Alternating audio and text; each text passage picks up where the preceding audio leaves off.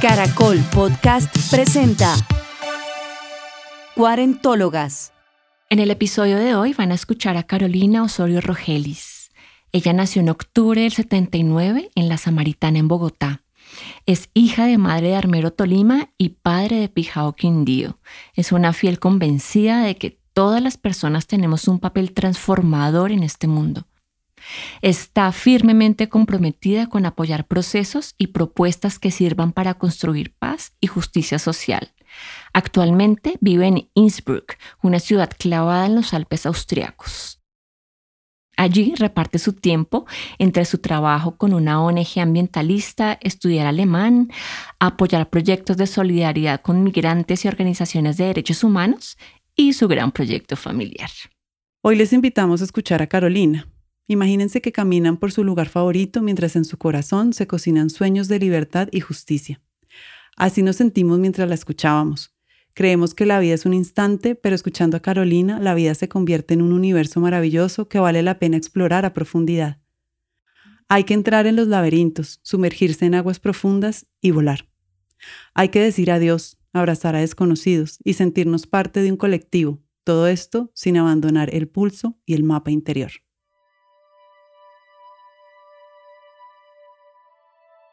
Mi nombre es Carolina Osorio Rogelis.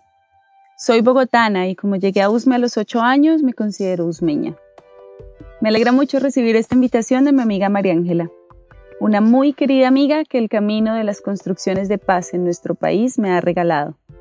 Nos apoyó muy amorosamente en el Campamento por la Paz, sobre todo cuando el exalcalde Peñalosa nos desalojó.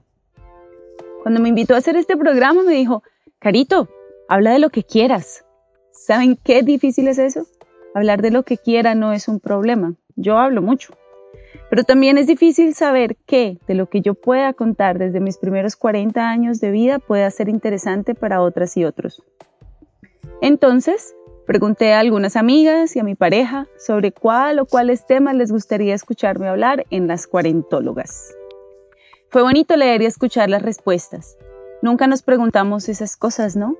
Siempre nos compartimos y ya. Así que gracias a todas y todos. Y bueno, hoy quiero compartirles algo del camino que durante estos 40 años he recorrido.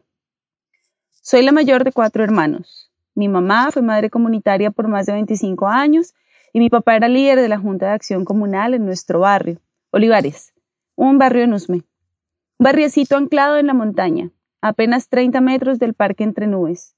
Así que mi infancia transcurrió en juegos de montaña y comiendo frutos silvestres.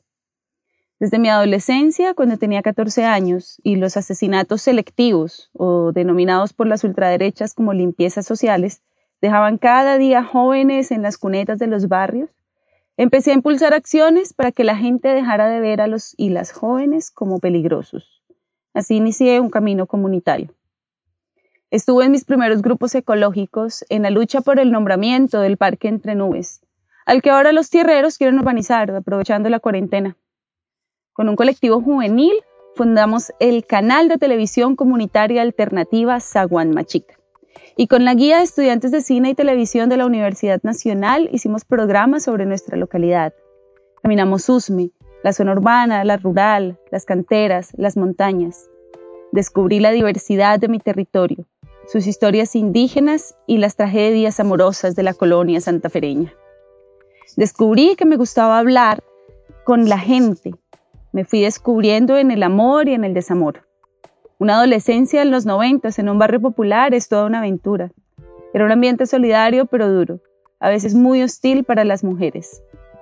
Me involucré en otros grupos culturales donde encontré grandes amigos y amigas, mis compañeros de camino. Hice parte de un proceso de jóvenes que buscaba mediar en conflictos entre parches y que poco a poco se fue transformando como nosotros mismos. Salíamos los viernes en la noche a buscar los parches en los barrios, hablar, hacer entrevistas, caminar las calles. Así formamos el grupo de Pasparse. Luego también los raperos. Hasta fui una de las presentadoras de los festivales rapaces, Rap, expresando la vida sin rabia. Una de las cunas del hip hop bogotano y hasta cantamos hip hop con nuestro grupo de amigas. Me gradué del Colegio Distrital de Usme en medio de la ruralidad y la ciudad, ajena a esa Bogotá central.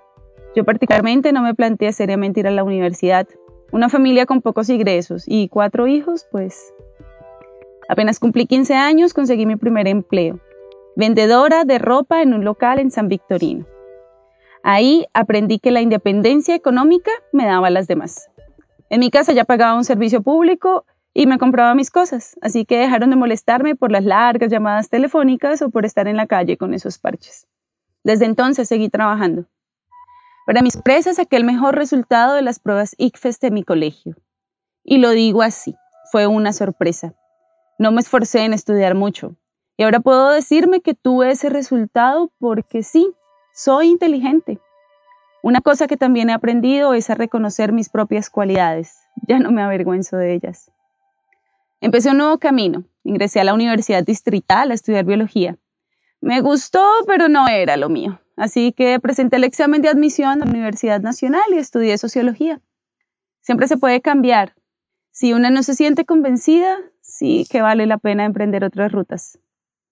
Allí vino otra etapa, un tiempo de aprendizajes nuevos, de nuevas amistades, nuevas experiencias, nuestro grupo de la panadería, también las primeras depresiones, los problemas de peso, una época en la que al tiempo que seguía entre lo comunitario, lo artístico, lo académico y trabajaba 40 horas a la semana, también tenía que lidiar con mis problemas de autoestima. Me quería poco y me desconectaba de mí misma. Sin embargo, tenía que seguir. No había tiempo para parar. Soy la fuerte, ¿no? La que siempre tiene que poder. Ahora veo que sí, que soy fuerte, pero que también necesito no serlo. Aceptar ayuda, dejar que mis vulnerabilidades también afloren y se expresen. Un día se atravesó un proyecto de cuatro meses para apoyar comunidades indígenas en Nariño. Duré dos años viviendo en comunidades entre Nariño, Caquetá, Cauca y Putumayo. Aprendí qué es vivir en territorios en conflicto armado, cómo es de duro ser mujer y además soltera en ellos. Aprendí a llevar mi vida en una maleta. En cada nuevo lugar podía descubrir algo nuevo de mí, algo nuevo del mundo. Al regreso, empecé a trabajar con una amiga haciendo estudios ambientales y seguí viajando por el país, conociendo regiones, culturas, escribiendo. A partir de allí me vinculé a una entidad ambiental del gobierno nacional. Mucho trabajo de campo y mucho trabajo interdisciplinario. Aprendí de todo y de todos. Tuve buenos colegas y buenas amigas que hasta hoy perduran. Cuando ya no me sentí conectada con la entidad, cambié de lugar. Me vinculé a otro equipo en otra entidad gubernamental y esta vez como funcionaria. La estabilidad de las condiciones laborales por fin llegó. Y entonces empiezas a pensar en comprar un lugar para vivir, en definir qué sigue. Pero eso cambió. Vino otra crisis y como resultado yo volví a cambiar. Me di cuenta que quería algo diferente, que ese tampoco era mi rol ni mi lugar en mi camino he decidido que si estoy acá es para ayudar a transformar en algo este sistema que nos hace vivir en un mundo injusto para muchos y que nos aísla como individuos desconectados de los otros seres con los que habitamos. Vino la plebitusa y decidí que tenía que hacer algo, así que me sumé a Campamento por la Paz en Bogotá.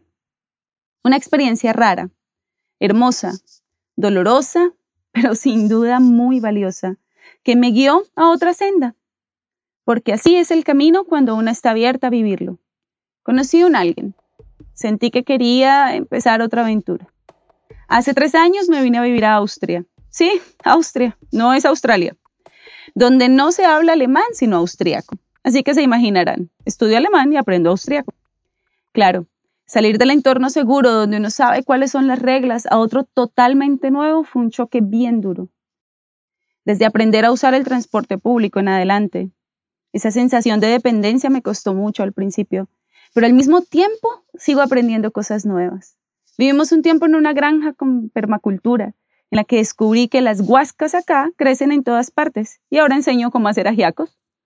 Aprender a esquiar a los casi 40, participar en foros o charlas sobre temas ambientales y de Colombia y hacerlo en alemán. Ser otra vez activa en escenarios comunitarios y sociales. Trabajo con una organización ambiental que apoya procesos en el Chocó, en Colombia. Suena todo muy bien, ¿verdad? ¿Y saben qué?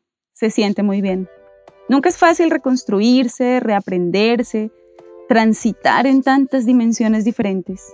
Claro que da miedo, pero al final Descubrir que no importa cuántas veces hay que cambiar, siempre es posible hacerlo hasta que te sientas en el camino correcto, en el que tú floreces feliz.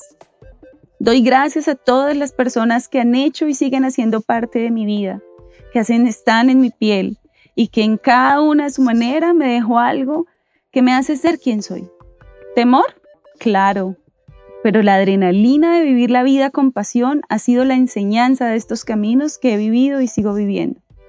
Con mis errores y contradicciones voy aprendiendo que no son lo que me determinan.